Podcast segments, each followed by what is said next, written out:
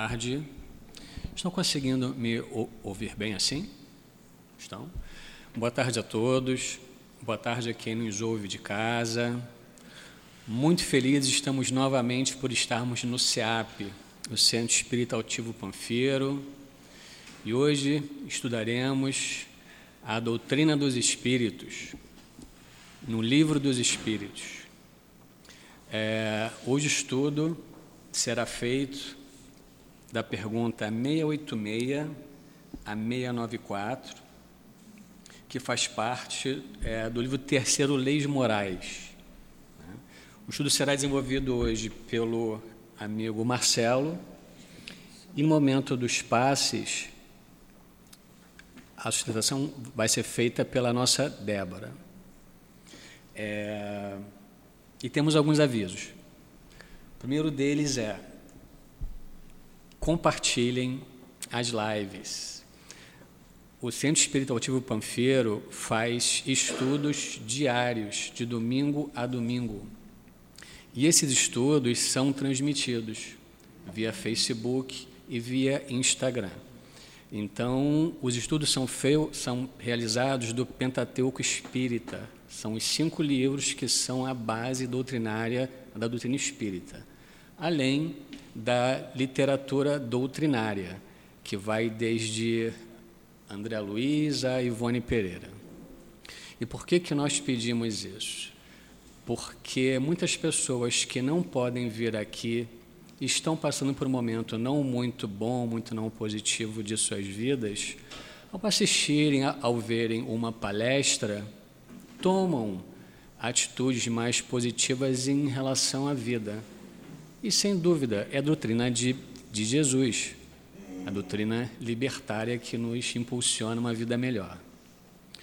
Outro aviso é: a casa espírita funciona com voluntários. Então, por favor, quem estiver nos escutando ou estiver aqui presente, que puder trabalhar voluntariamente, venham conversar ou com o Newton ou com a Adilane. Né? Existem muitos trabalhos que podem ser realizados num período pequeno do dia, uma hora, duas horas por dia. Ah, o outro aviso é que no dia 6 de novembro terá o encontro de Jesus. Pô, Luiz, mas está muito longe, mas passa rápido. Passa muito rápido. E esse encontro vai ser durante três ou quatro horas é uma oportunidade que nós temos de estudar mais um pouco a respeito da vida de Jesus e do seu Evangelho. Então, vamos dar início à nossa reunião. Leremos um trecho do Evangelho segundo o Espiritismo, faremos uma prece. Após a prece, leremos uma pergunta do Livro dos Espíritos e passaremos ao Marcelo para ele fazer a sua explanação.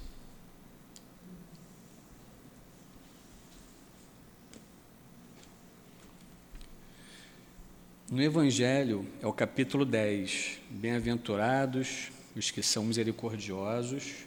O item é o item 19, e que continua com a instrução dos Espíritos. E o Espírito que hoje irá falar é o Espírito São Luís. São Luís foi um rei, Luís IX, e foi um rei muito, muito, muito bondoso para a sua época ele é filho de Luís VIII e de Branca de Castela. Se puderem, leiam a respeito dele. E a pergunta feita para ele é a seguinte: É permitido repreender os outros, notar as imperfeições de outrem, divulgar o mal de outrem? E as perguntas continuam. Ninguém sendo perfeito, seguir-se-á que ninguém tem o direito de repreender o seu próximo. E São Luís responde: certamente que não.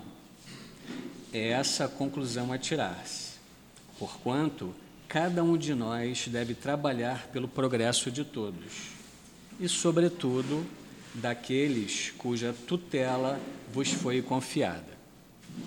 Mas por isso mesmo deveis fazê-lo com moderação, para um fim útil, e não, como as mais das vezes, pelo prazer de denegrir. Neste último caso, A repreensão é uma maldade. No primeiro, é um dever. Dever que a caridade manda seja cumprido com todo o cuidado possível. Ao demais, a censura que alguém faça a outrem deve, ao mesmo tempo, dirigi-la a si próprio, procurando saber se não a terá merecido ele mesmo.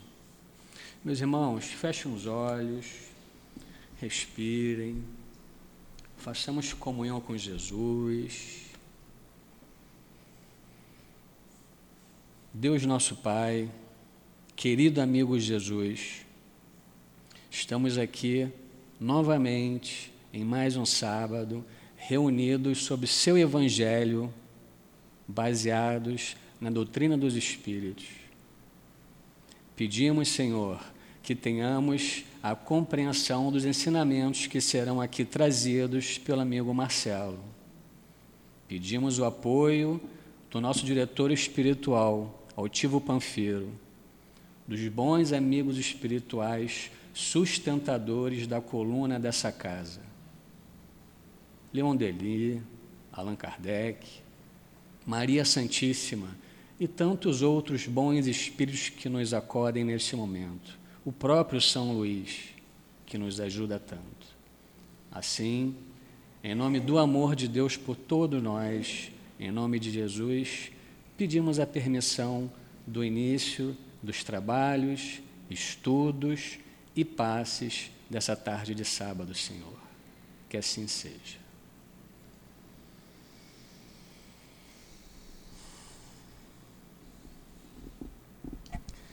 Então iremos às perguntas para que o amigo Marcelo desenvolva o seu pensamento. É o capítulo 4, Lei de Reprodução. A pergunta 686, Kardec faz aos espíritos e eles respondem. A pergunta é: a reprodução dos seres vivos é uma lei da natureza? E os espíritos respondem: evidentemente, sem reprodução, o mundo corporal pereceria. Outra pergunta de Kardec: se a população seguir sempre a progressão crescente que vemos, chegará um momento em que ela se tornará excessiva na terra?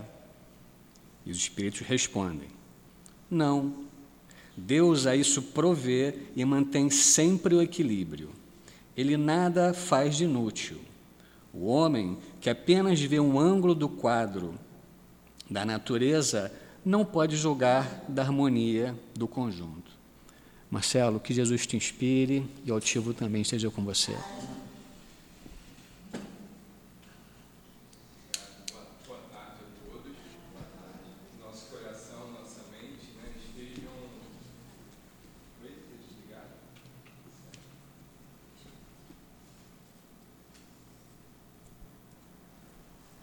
Oi, boa tarde. Ah, agora sim.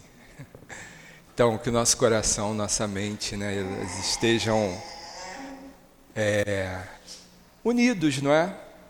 Para que a gente possa tirar desse, dessas lições que nos são apresentadas pelo Livro dos Espíritos, uma forma de ver a vida diferenciada, para melhor, é claro, né? Que a gente tenha condições de viver a vida que nós precisamos viver, é, dentro dos padrões é, contemporâneos da atualidade, é, considerando né, muita coisa nova que vai surgindo e que a gente às vezes se assusta com o avanço da tecnologia, avanço é, de todo o padrão não é, material. E sempre a gente fica naquela dúvida se está certo, se está errado. É, por exemplo, as redes sociais. As redes sociais elas existem, não é? Fazem parte do contexto da nossa vida atual. Se a gente gosta, não gosta, mas o fato é que cada vez mais nós vamos ficando é, mais dependentes dessa ferramenta, que é uma ferramenta que chegou para ficar, não tem como, não é? Só que é, de tudo que aparece né, no desenvolvimento tecnológico, o uso que se faz disso, não é? Nos leva às vezes a um desequilíbrio moral, é, simplesmente pelo abuso que a gente faz de coisas que são benéficas, que são boas, que fazem parte do progresso, não é? Dizer que lá no meu tempo é que era bom, porque não tinha nada disso, e as pessoas sentavam e conversavam. É, por esse aspecto sim, mas também, por outro lado, né, a gente não tem, não, não tinha condições, não é, de se aproximar do jeito que a gente se aproxima hoje. Então, assim, tudo tem o seu ganho e sua perda. Então, isso é fato. Por que, que eu estou falando isso? Porque é preciso quando a gente estuda o livro dos Espíritos, a codificação, é preciso contextualizar, é preciso colocar é, na época, não é, que foi trazida essas questões, essas perguntas, o que se pensava na época? Como se via a vida? Como eram as relações? Não é? A ciência, é, a medicina, mais propriamente falando, né? É, de 200 anos atrás, não era nada em vista do que se é hoje. O avanço científico, né? todo o patamar de crescimento nessa área foi fantástico. Hoje a gente tem capacidade né, de monitorar alguma coisa que esteja acontecendo no nosso organismo com uma antecedência e evitar, muitas vezes, que se venha a, a, a óbito por conta de uma disfunção orgânica, que é detectada com um tempo é, hábil, não é? de se poder tratar. E aí vem todo o desenvolvimento dos tratamentos, das medicações, de tudo que a gente está usufruindo do avanço dessa área. Então, se a gente for olhar quais eram os, as determinações, quais eram os estudos existentes é, das doenças, da medicina em si, há 200 anos atrás, não é? Então, é, existem textos que falam dessa época, da realidade daquela época. Então, avançou-se demais então se pega aquela informação a nível de conhecimento, ali foi o início né, de uma caminhada, mas não se pode desconsiderar o que se tem hoje, não é? A ressonância magnética, todo o processo de equipamento, as técnicas que foram desenvolvidas, é, por exemplo, o advento da genética, né? o genoma, os códigos que foram sendo decifrados, que hoje dizem muito sobre a nossa realidade, sobre a nossa ancestralidade, o nosso passado e muitas vezes do nosso próprio futuro material. Então não se pode desconsiderar essas coisas. A mesma coisa aqui. Existem situações que eram trazidas no contexto social da época, onde a visão era uma é? onde as pessoas eram tratadas de uma maneira e isso socialmente era aceitável. Transporta para hoje, 200 anos depois, é um absurdo. Não precisa muito. Década de 70 e 80 também, não é? Criança que tinha mãe separada era uma vergonha Transporta isso para agora. Por quê? Porque o preconceito naquela época de uma mulher não é, que não estava casada era uma mulher que ainda era considerada mal vista. Olha quanto isso mudou, graças a Deus, não é? Ah, mas alguns, é, é, é, algumas pessoas, né, que, que é, professam determinadas doutrinas ou religiões que são é, que veem a vida né, de uma forma muito pequena, restrita, né, ainda veem dessa maneira que a mulher nasceu para o casamento, que não existe nenhuma outra chance ou opção de vida a não ser, não é? é, ser mantida por um provedor que é o marido. Então, no século 21, ano 2022, ainda existem pessoas que seguem a, as regras né, do Antigo Testamento, é, de épocas passadas, onde muita coisa já caiu por terra, graças a Deus. Por quê? Porque se a gente analisar hoje, no contexto de hoje, não é?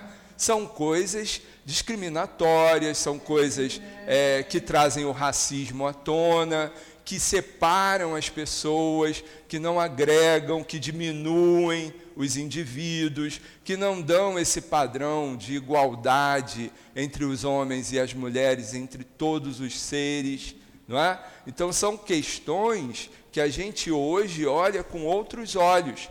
A gente assiste algum, alguma novela, algum filme, um seriado é, de alguns anos atrás, a gente se espanta com a falta de educação que se tratava, não é? Alguém que trabalhava na condição é, de empregado doméstico na residência, não é? Então vieram leis, vieram situações que modificaram tudo isso.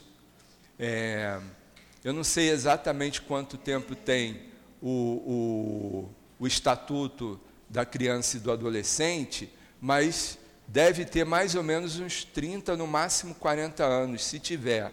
Né? Então, se a gente falar de década de 70, não existia isso. O acesso, né, quando uma criança estava sendo é, maltratada pelo próprio pai ou mãe, né, era visto como o pai e a mãe estavam dando educação àquela criança. Hoje, se a gente sai na rua e vê um pai, uma mãe né, espancando um filho, é, diz que denúncia na certa, a gente tem a obrigação de denunciar.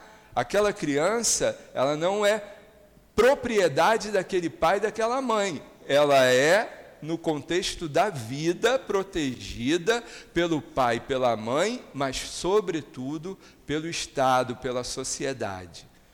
Isso não era visto assim há alguns anos atrás. Então, se a gente lê alguma coisa de uma época que não existia essas leis, né, a gente acha um absurdo, mas é preciso analisar o contexto da época. Então, aqui a gente vai encontrar questões que falam de uma época onde a sociedade pensava diferente, onde a posição da mulher era diferente, onde os casamentos eram encarados não é, como contratos onde as uniões elas deveriam acontecer por conta de um interesse muitas vezes não é material. E a, e a única opção é, da mulher daquela época era isso então era casar ter filhos e, sobretudo, não evitá-los, porque, ao olhar religioso de uma época passada, evitar filhos, você estava cometendo um pecado. Então, hoje, no contexto atual, onde a gente fala de liberdade, não é? De ambos os sexos, de igualdade de ambos os sexos, de formação familiar de forma diferenciada do que se tinha no passado, não é? Onde o contexto de racismo vem à tona numa sociedade, né, de uma forma bastante evidente, para que a gente repense sobre os nossos preconceitos, de olhar o outro como o outro é exatamente não dentro do prisma, não é, de julgamento que eu acho que o outro deva ser. Então, é um crescimento, é um avanço na sociedade. O progresso faz isso. O progresso faz com que a gente perceba, é, é, aceitando ou não, não é? Que uma coisa precisa ser construída de forma correta. Então, a questão aqui do livro dos Espíritos, lá no final do, do nosso tema, né? sobre os obstáculos à reprodução. Esse, esse capítulo, não é? que é o motivo do nosso estudo, que fica aqui na parte terceira das leis morais do livro dos Espíritos, não é? capítulo 4, a lei de reprodução, Kardec traz aos espíritos não é? Os questionamentos sobre a população do globo, a sucessão e aperfeiçoamento das raças, os obstáculos à reprodução, o casamento e o celibato e a poligamia. Então, assim, hoje nos cabe falar até os obstáculos à reprodução. Então, eu quero ir direto nesse ponto, porque é o ponto mais é, complicado, não é? Se a gente não colocar esse olhar do contexto. Então, a gente vai ler de forma literal aqui e vai considerar que os espíritos estão impondo, não é? Que nos dias atuais nós devamos nos relacionar sexualmente apenas para procriar. E a gente já avançou não é, nessa questão, porque a gente sabe que o sexo não serve na terra, porque sexo é na terra, sexo não é na espiritualidade. Os espíritos não fazem sexo ou não deveriam fazer sexo na espiritualidade. Mas se fizerem sexo na espiritualidade, eles não têm mais o organismo físico. Como eles vão é, praticar o ato? Né? De forma é, emocional, de forma do pensamento. Tá? Mas o sexo ele tem relação com a questão material. No mundo material, nós estamos sujeitos a esse procedimento. Por isso, é, Kardec pergunta aos espíritos: a reprodução dos seres vivos é uma lei da natureza? Tudo que é complicado para a gente entender, efetivar e fazer aqui na Terra, tudo que a gente tem problema e dificuldade de executar, Kardec, nesse capítulo, nessa parte das leis morais, pergunta aos espíritos: isso é natural? Isso é de Deus? Foi Deus que criou isso? Porque, olha, está sendo tão difícil, lei do trabalho é tão difícil, não é? Aceitar o trabalho, fazer o trabalho, que não parece que seja algo natural, parece que é algo antinatural. E aí Kardec chama os espíritos. É natural? É natural. Não é? Lei de destruição, lei de sociedade, meu Deus do céu. Não é? é um problema viver em sociedade. Não é possível que isso seja de Deus, mas é de Deus. É uma lei de Deus. É natural, é uma necessidade. A mesma coisa é a reprodução. Dá tanto problema, a gente tem tanta dificuldade com a questão reprodutiva, né? Porque a gente genitaliza a reprodução somente, né? E aí Kardec precisa perguntar, olha, isso é natural, é de Deus? Então, tanto que ele coloca é, na questão, na pergunta, ele fala assim: a reprodução dos seres vivos, ele não fala assim dos seres humanos, dos homens, das mulheres, ele, fala, ele engloba a reprodução dos seres vivos. É uma lei da natureza? É sim. Então, tanto no campo do vegetal, do animal e do homem, faz parte do contexto natural. Só que a gente não lida bem com isso. Por isso, esse capítulo aqui para a gente estudar.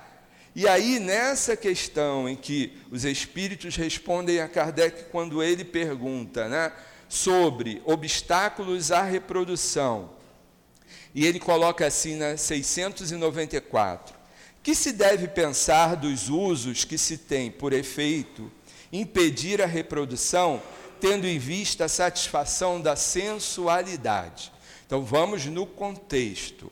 1857, mas o Livro dos Espíritos completão saiu em 1862, tá? Então, é, na década de 60 do século 19, o contexto era totalmente diferente do que se tem hoje.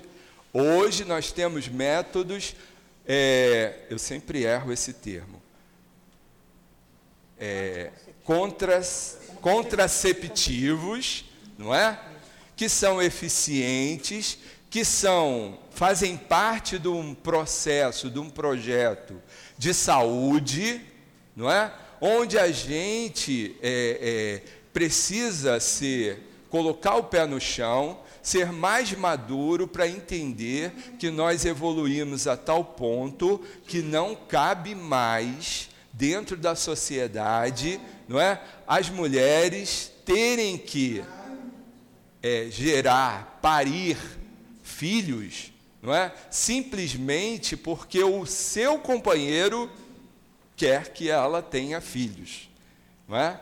São situações que mudaram, socialmente isso é inaceitável. Quando um casal decide ter filhos, a decisão é de ambos. Mas houve uma época que a mulher não tinha escolha, e quem decidia se tinha filho ou não era o seu marido. A mulher podia detestar ser mãe, a mulher podia não querer de forma alguma passar por aquele processo, porque o corpo que ia ser utilizado não é, para a geração daqueles 15, 4, 16, 20, 30 filhos, não é? era decisão do marido. Então isso mudou e muito. Hoje as mulheres estão dividindo espaço, estão trabalhando, estão contribuindo, estão produzindo tanto quanto, não é? E aí começa a organizar a sua vida, não é? No sentido da reprodução. Então conseguem escolher a época em que vão gerar filhos. E se vão gerar ou se não vão gerar filhos, não é? As mulheres hoje já estão lutando bastante para não serem discriminadas e mal vistas, simplesmente porque é, chegam à conclusão de que não têm condições de ser mãe. É uma decisão, é uma, uma compreensão, não é? que se adquiriu a liberdade de analisar isso. Então, são coisas que é, é, a mulher não tinha direitos nessa área, e hoje se tem. Então, quando se lê literalmente a resposta dos espíritos, que dizem assim: isto prova a predominância do corpo sobre a alma e quanto o homem está ligado à matéria. Aí se olha de uma forma negativa o que se tem hoje, não é? De decisão social.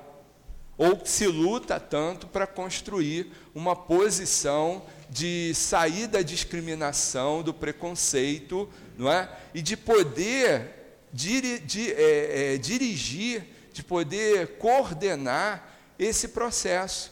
Então, da década de 70 para cá, onde apareceram é, os contraceptivos mais comuns, né? É, acho que a pílula apareceu nessa época. Então, se, é, é, é se pôde né, é, dirigir isso com uma propriedade maior. Isso é um erro? Não é um erro, por quê? Porque a ciência evoluiu a esse ponto. Agora, o que nós podemos tirar dessa resposta aqui, não é? é se a gente está numa relação, não é? é segura, baseada no sentimento, no companheirismo, no amor, não é? E um desses dois, não é? Chega à conclusão de que quer a paternidade ou quer a maternidade e o outro não quer. Né? Então tem que ser uma decisão em conjunto. E aí, se um simplesmente insistir né, pela geração de filhos, a contragosto do outro, como é que vai ficar todo o processo que a gente vive hoje de forma organizada, onde um depende do outro para fazer as mesmas coisas. O homem não ajuda mais a mulher, acabou isso. O homem divide com a mulher as tarefas. Ponto. É? Se a gente está baseado no machismo estrutural lá do passado, não do passado muito passado, né? do passado recente, a gente começa a sofrer nas relações. Porque hoje a gente não só provê o homem, não provê apenas o material e ponto. A educação é com a mãe. Ah, quem, quem educa filha é mulher. Não, não é? Hoje é participando tanto quanto, dividindo tanto quanto, para se ter o benefício disso. Não é? Então, quem pensa com a cabeça do passado vai gerar dor e sofrimento. Então, é um contexto frágil. Não é? Analisar por esse ângulo é um contexto frágil. Então, está certo ou errado evitar filhos? Desde que você não queira tê-los, você tem métodos para evitá-los. Né? E se, vocês, se, nós já temos os métodos é, corretos para evitar esses filhos, não é? nós precisamos utilizá-los. Agora, com a cabeça espírita, com o conhecimento espírita, a gente sabe que só se reencarna através não é? Da, do nascimento aqui na Terra de bebês que saem da barriga de uma mulher. Se essa mulher é casada, se ela está tendo, gerando o filho do marido, ou se ela é uma barriga de aluguel, ou se ela doou os óvulos dela, ou se esse processo está sendo gerado por alguém que doou o óvulo, ou doou o espermatozoide, ou porque são famílias homoafetivas que resolveram não é, ter os seus filhos, e hoje a justiça e todo o processo permite que você tenha seus filhos não só através da forma convencional, mas o fato é que ninguém reencarna sem passar pelo útero de alguém. Isso é fato, não é? Então a reencarnação, ela vem desse processo na Terra. Até então, e eu acredito que é, não vai ser diferente aqui na Terra, né? ah, os espíritos conseguem um corpo através desse processo.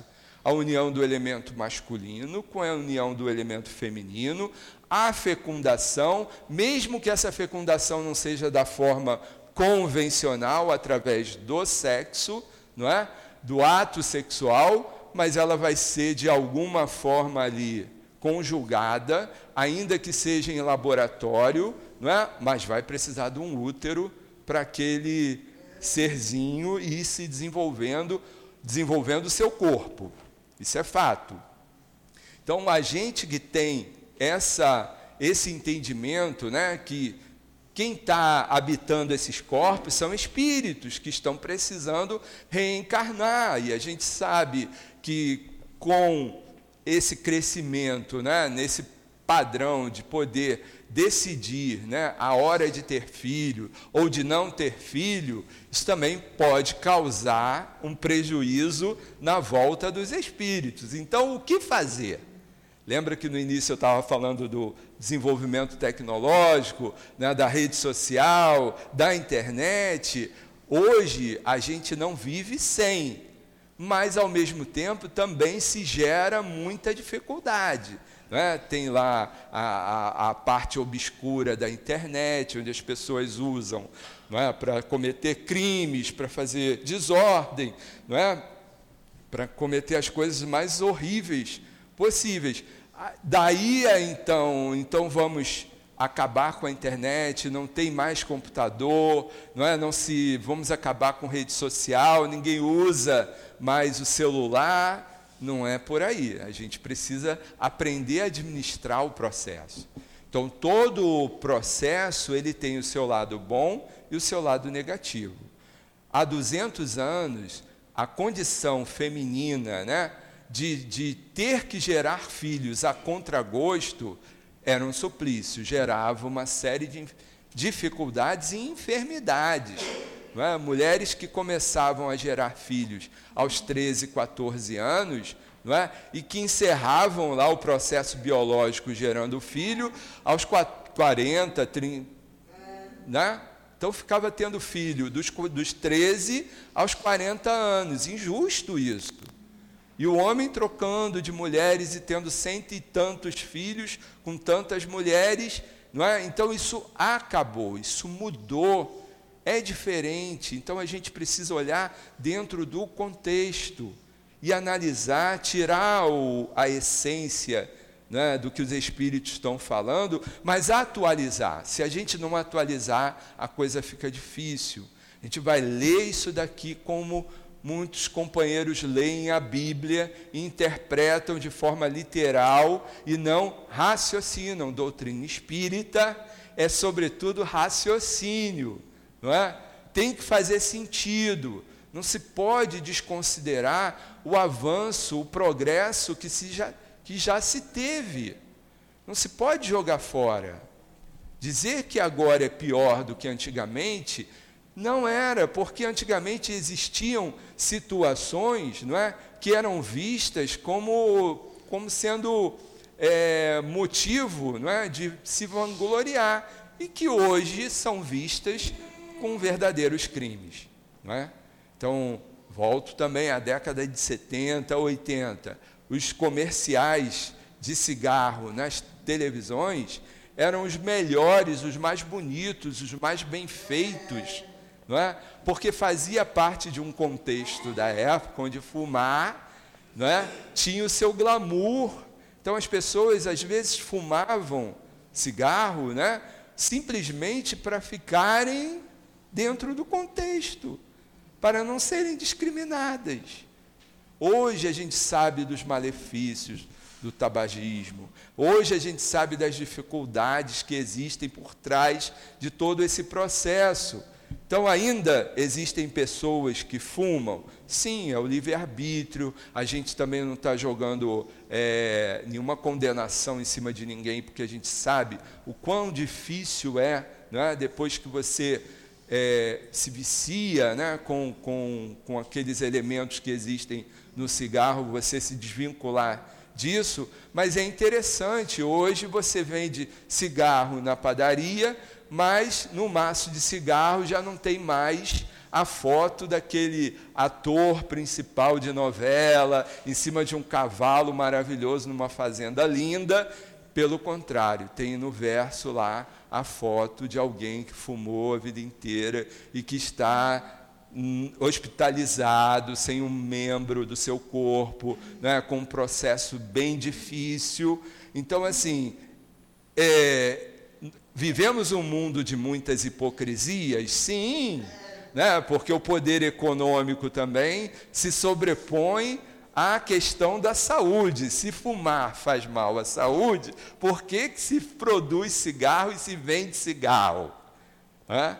Então, é, a gente vai de pouco e pouco vencendo essas guerras, essas dificuldades. Agora, lá no passado, se mascava fumo, se fumava charuto, cachimbo, uma criança nascia, né? aí era todo mundo com a baforada do, do charuto para comemorar o nascimento daquele varão. Hoje a gente já tem toda uma preocupação né? que muda, o contexto é outro. Por isso, quando ele coloca né, da lei de reprodução e pergunta se a reprodução dos seres vivos é uma lei da natureza, e os espíritos respondem assim de forma implacável: é evidente que é. Sem a reprodução, o mundo corporal pereceria. Está dentro daquilo de raciocínio que a gente estava fazendo. Né? Para os espíritos virem à Terra, né? ou para os, os, os seres dos outros reinos, né? os animais, as plantas, né? terem o seu padrão evolutivo, seu crescimento né? do princípio inteligente, do princípio espiritual, para um dia se tornar um espírito, ele precisa da vestimenta material, tal qual como nós precisamos também. Então, na Terra, isso é uma necessidade, não é? E faz parte do âmbito divino, é da lei de Deus, não é? Se a população segue sempre a progressão na 687, né? Crescente que vemos, chegará um momento em que será excessiva na Terra. Então, assim, também dentro do contexto da época, onde a, é, as, as informações daquele momento, né? eram de que os estudos apontavam que a população crescia dobrando não é, de quantidade. E, no entanto, é, os recursos da alimentação eram contados né, em sequência. Então a população crescia de dobro. Um, dois, quatro, seis, oito, por aí vai.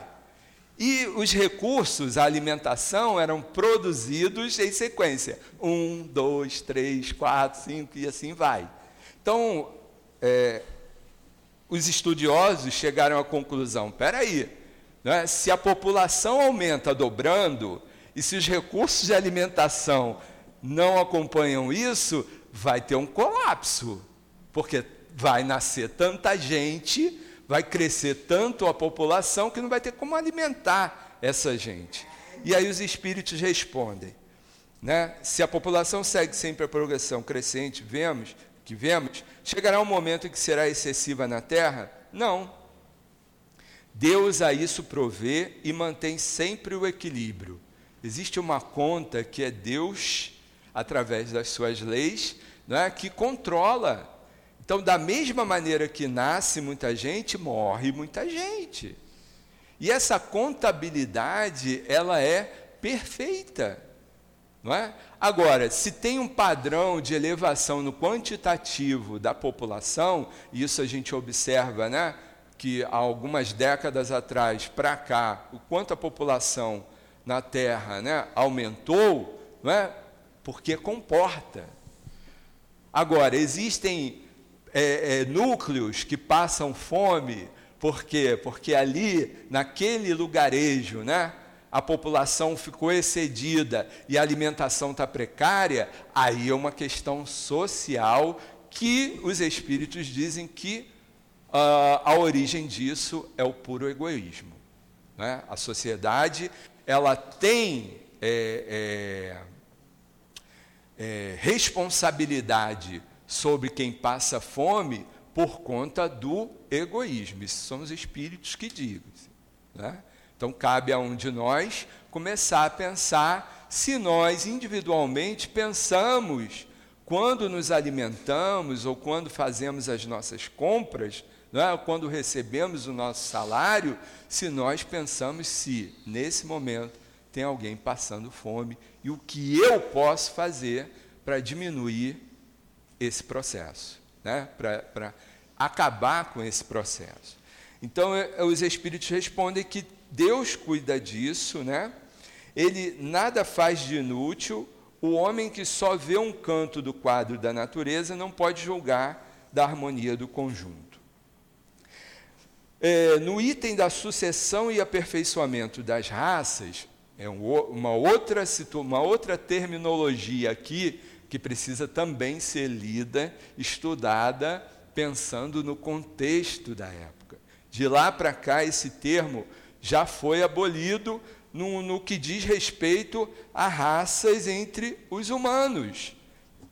A única raça que existe nos, do, dos homens e mulheres é a raça humana, não é?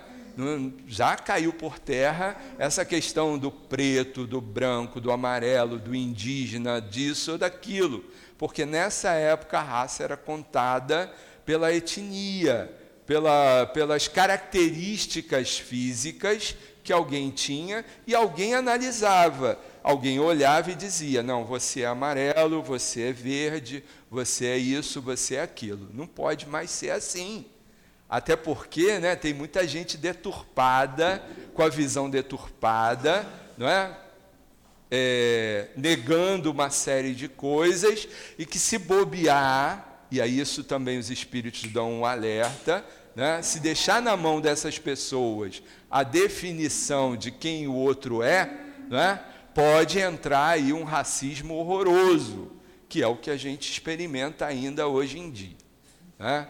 Ah, o fenômeno da eugenia, que num dado momento alguém decidiu que a população no Brasil tinha que ser branca. Tinha que se acabar com todos os pretos. Então, vamos fazer o que para os pretos perecerem? Então, tira todos os direitos deles, não é? é? Faz com que eles passem fome, e aí virem transgressores, e sendo transgressores, que sejam punidos e, quem sabe, sejam mortos. E assim a gente vai diminuindo a, a raça, né? entre aspas, a raça negra.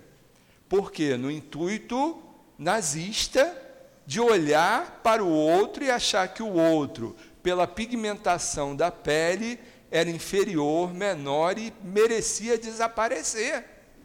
Então os espíritos nos alertam, cuidado com isso. Toda vez que você quer classificar alguém, não é, pelo aspecto físico dele, cuidado. Não é? Até porque hoje você preenche um formulário e é, quando trata da cor é colocado é o que você acha que é, não é o que eu acho que você seja. Então, muita coisa mudou e vai mudar, se Deus quiser, para melhor, para ir colocando por terra todos esses processos de preconceito, não é? de, de tratar o outro de forma diferente. Então, quando ele traz aqui a sucessão e aperfeiçoamento das raças, também não podemos é, achar que está se falando somente da raça humana, apesar da, da, da questão do, da pergunta de Kardec ser direcionada para a raça humana.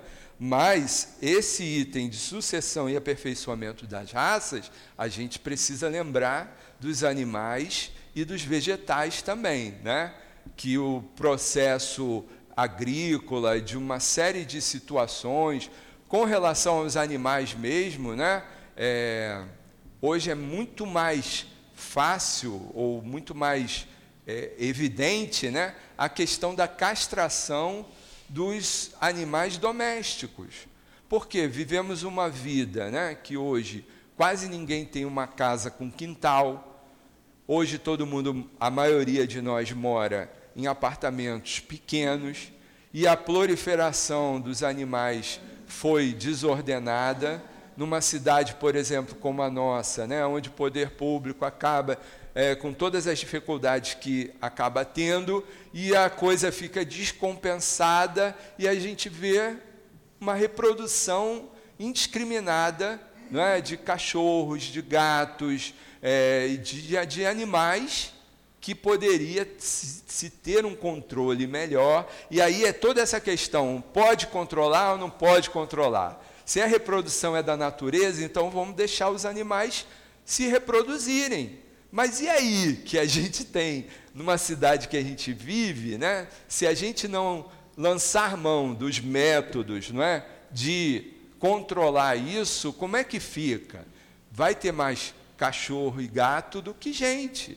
E aí como vai ser? Existem cidades no nosso país que é assim, você tem uma cidade que você chega é, é, na rua, é cachorro para todo, tudo quanto é lado. Por quê? Porque não se fez ali um projeto, um trabalho, não é, de fazer com que viabilizasse o controle daquela raça, né? Então é, é, são situações que a gente tem que ter cuidado e responsabilidade de ver, porque faz parte desse nosso processo. Há nesse momento, na 688, raças humanas, e aí vamos botar assim, grupos de humanos, não é? É, é, determinados grupos de pessoas que, evidentemente, diminuem. Chegará um tempo em que terão desaparecido da terra, é verdade, mas é que outras tomaram o seu lugar, como outras tomarão o vosso um dia. Então a gente vai lá para a pré-história, vai lá para trás, onde existiam classificações de humanos que hoje não existem mais. Tá? Então, aquele Homo sapiens, aquele, aquele ser neandertal, né, que apareceu naquele momento, que agia daquela maneira, né, é, fisicamente, foi se desenvolvendo e hoje nós estamos do jeito que estamos. Quem somos nós? Ah, os espíritos são os mesmos que estão reencarnando que, consequentemente, estão evoluindo. Isso é fato. Então, como serão os nossos corpos daqui a milênios? Não sabemos. Dizem os espíritos que não teremos mais pelos. Então, os carecas, como eu, já estão evoluídos fisicamente. Não é? Para quem acha que ficar calvo é um sofrimento, pensa que daqui a milênios, bilênios, sei lá quanto tempo, você vai ser top de linha, porque você vai fazer parte da evolução material. Isso é só uma descontração, tá? Não sei se isso é verdade, não. Mas se for, já estou tirando onda, né?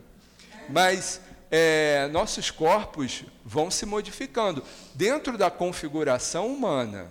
Ninguém vai deixar de ter braço, perna, orelha, nada disso. Só que a gente tinha pelo na testa, a gente tinha pelo pelo corpo todo. Por quê? Porque não tínhamos vestimenta para nos abrigar do frio, do sol. Não é? Éramos quase como animais.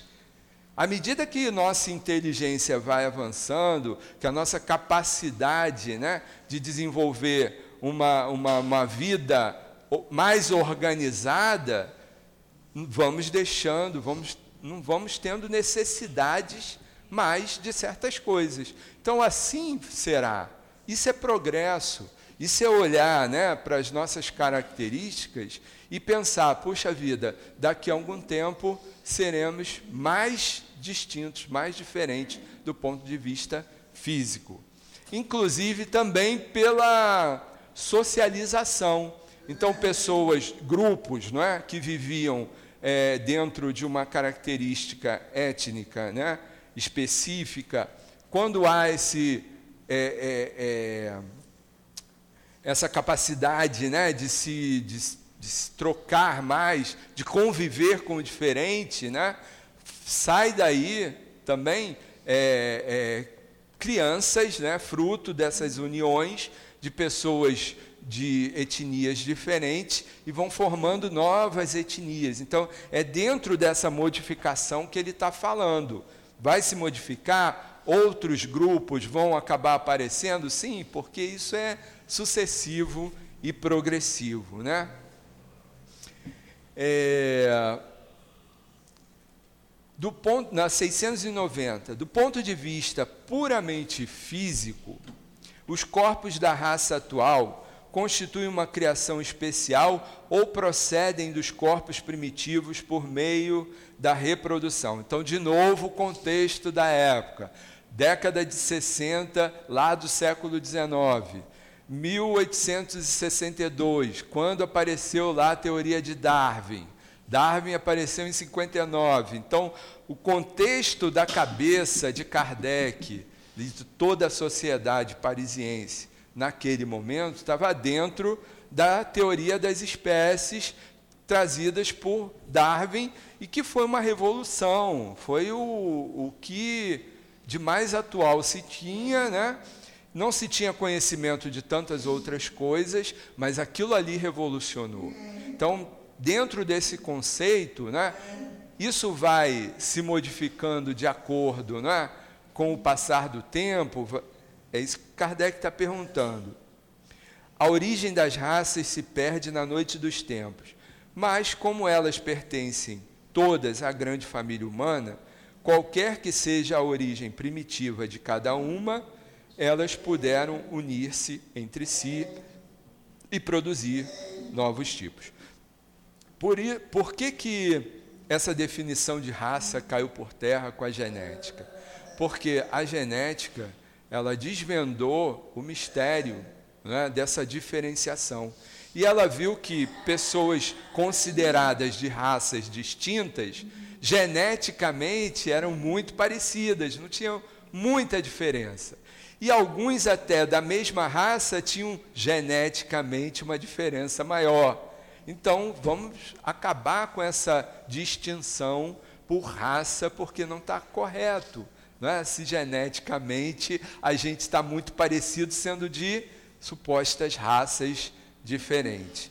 Então, é, é, ele vem falando isso, né? que na verdade existe uma família humana, que todo mundo é do mesmo grupo, não é? que somos da raça humana, somos espíritos que estamos experienciando as mais diversas, diversas situações.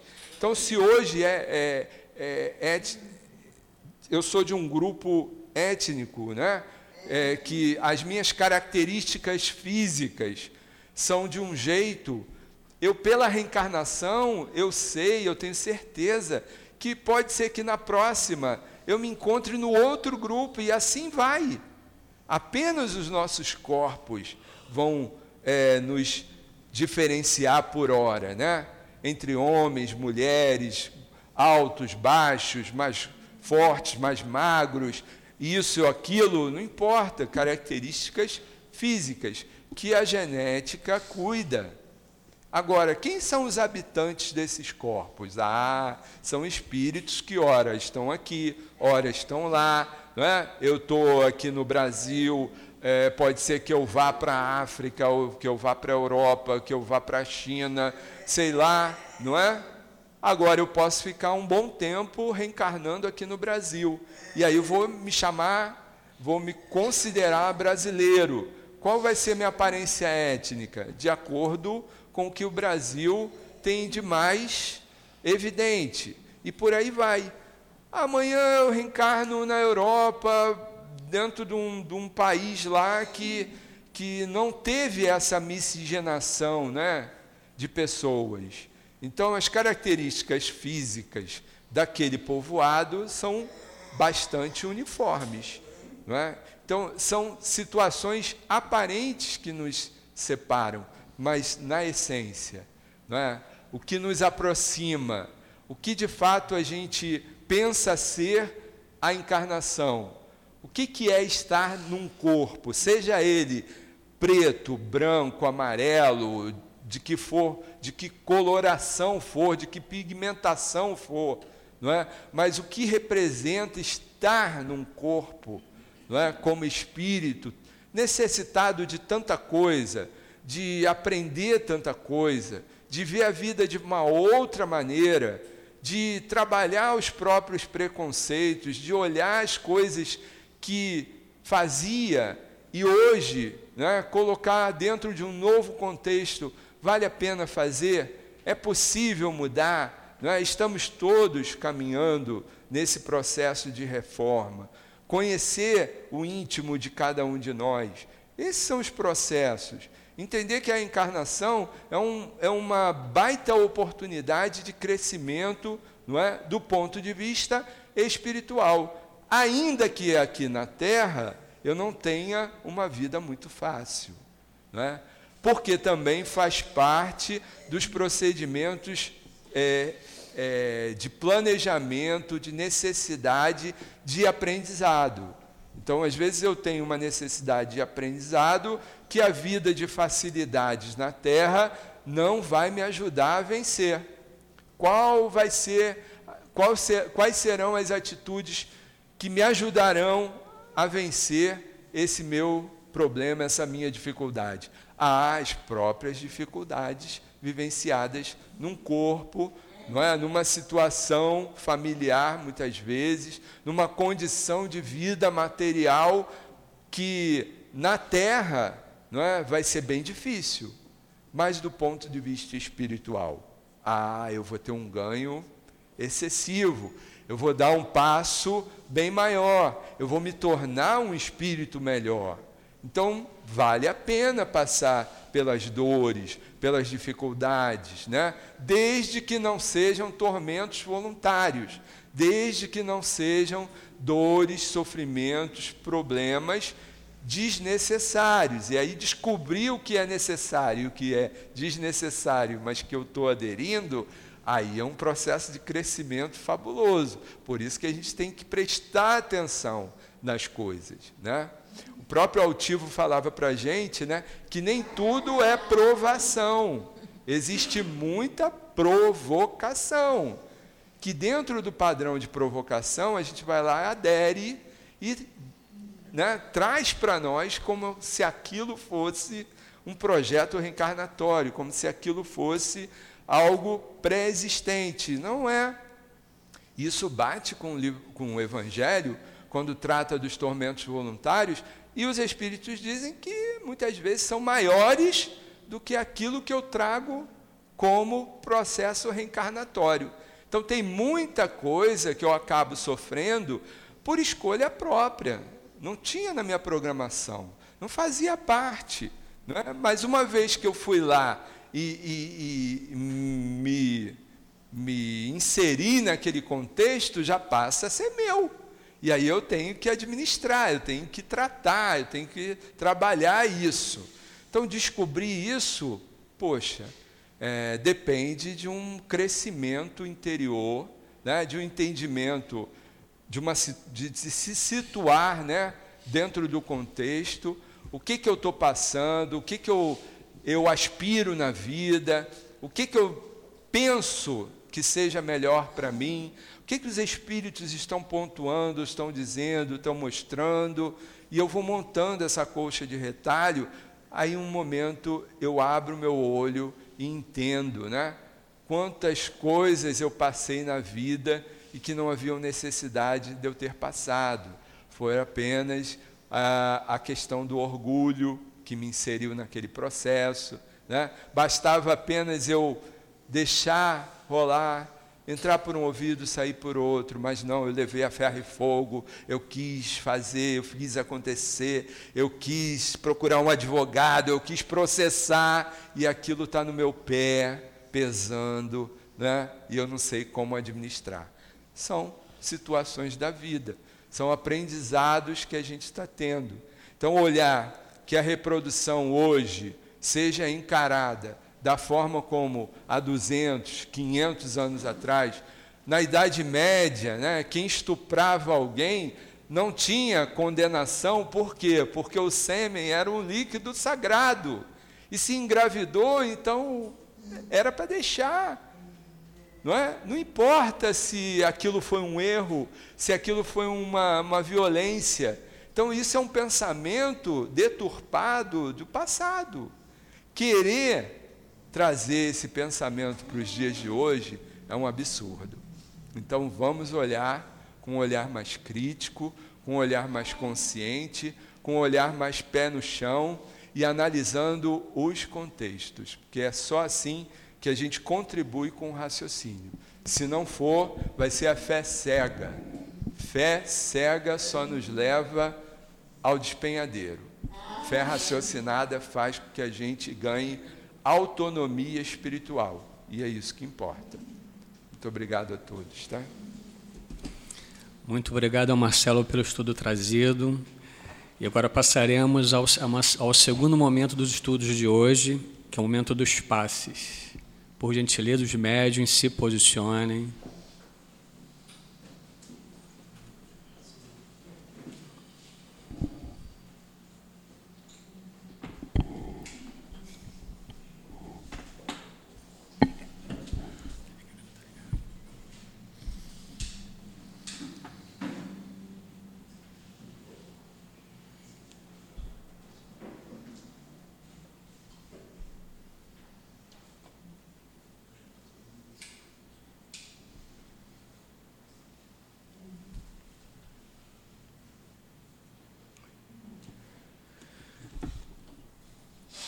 Pedimos a, a Jesus que abençoe o momento dos passos, abençoe os médiuns e que os bons espíritos aqui presentes emanem seus fluidos de paz, fluidos curativos para aqueles que precisam. Assim como a água fluidificada será também trazido remédio para cada um de nós. E assim damos início aos momentos do passe.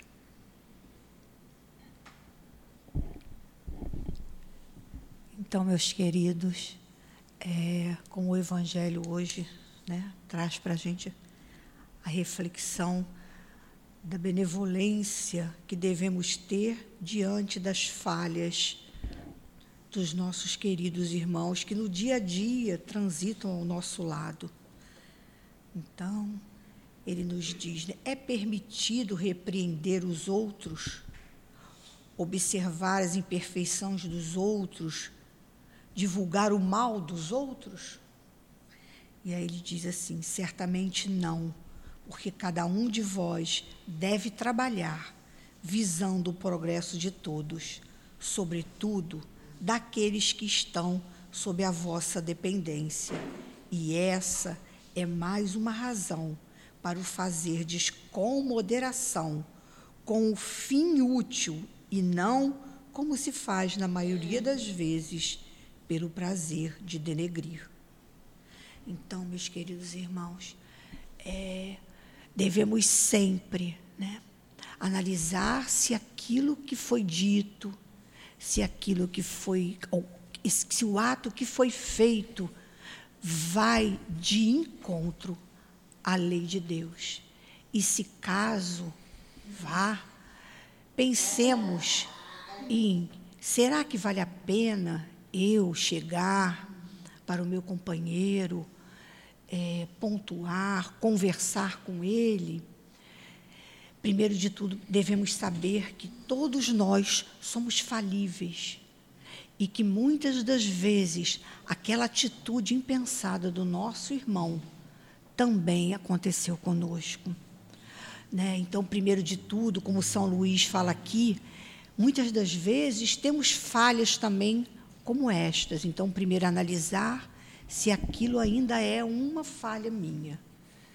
E será útil conversar com o nosso companheiro, chamá-lo num canto, reservado, dar a nossa, né, a nossa colaboração de carinho e conversar sobre né, é, o ato. Né, que, né?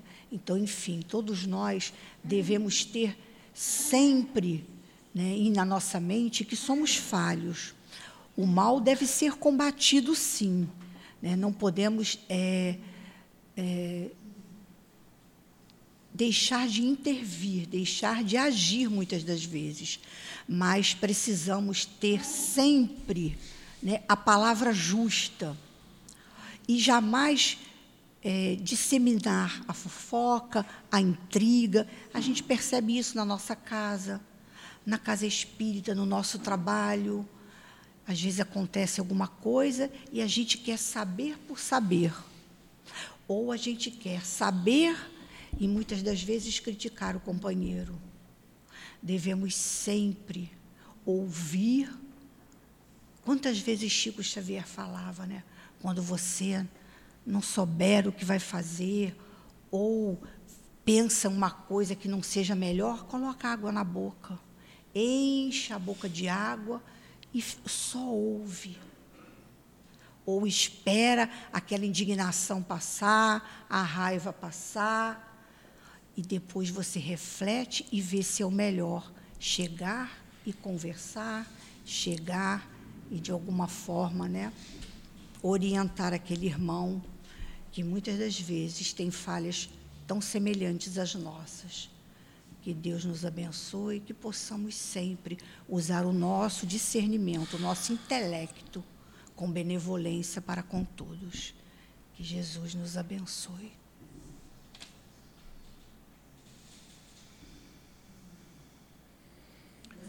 Jesus, amigo bondoso, irmão amoroso, muito obrigado por mais um dia que podemos desfrutar desse bálsamo de paz, de amor e de caridade sobre o teu Evangelho. Doutrina dos Espíritos, doutrina louvável, esperançosa, que nos traz a razão, Senhor muito obrigado pela paz trazida, pelos eflúvios de paz, pelos fluidos magnetizadores que foram aqui despejados sobre todos nós e pelo aprendizado recebido. Obrigado aos bons espíritos amorosos que estão presentes aqui nesse momento. Obrigado ao Tivo Panfiro, Allan Kardec, Leon Denis, o Espírito São Luís que hoje nos instruiu nos mostrando que a bondade é possível, que o amor é possível e que a reprimenda ao outro pode ser feita de modo amoroso e com fim útil. Obrigado a todos vocês que se interessam por nós, que se interessam pela evolução do homem no planeta Terra.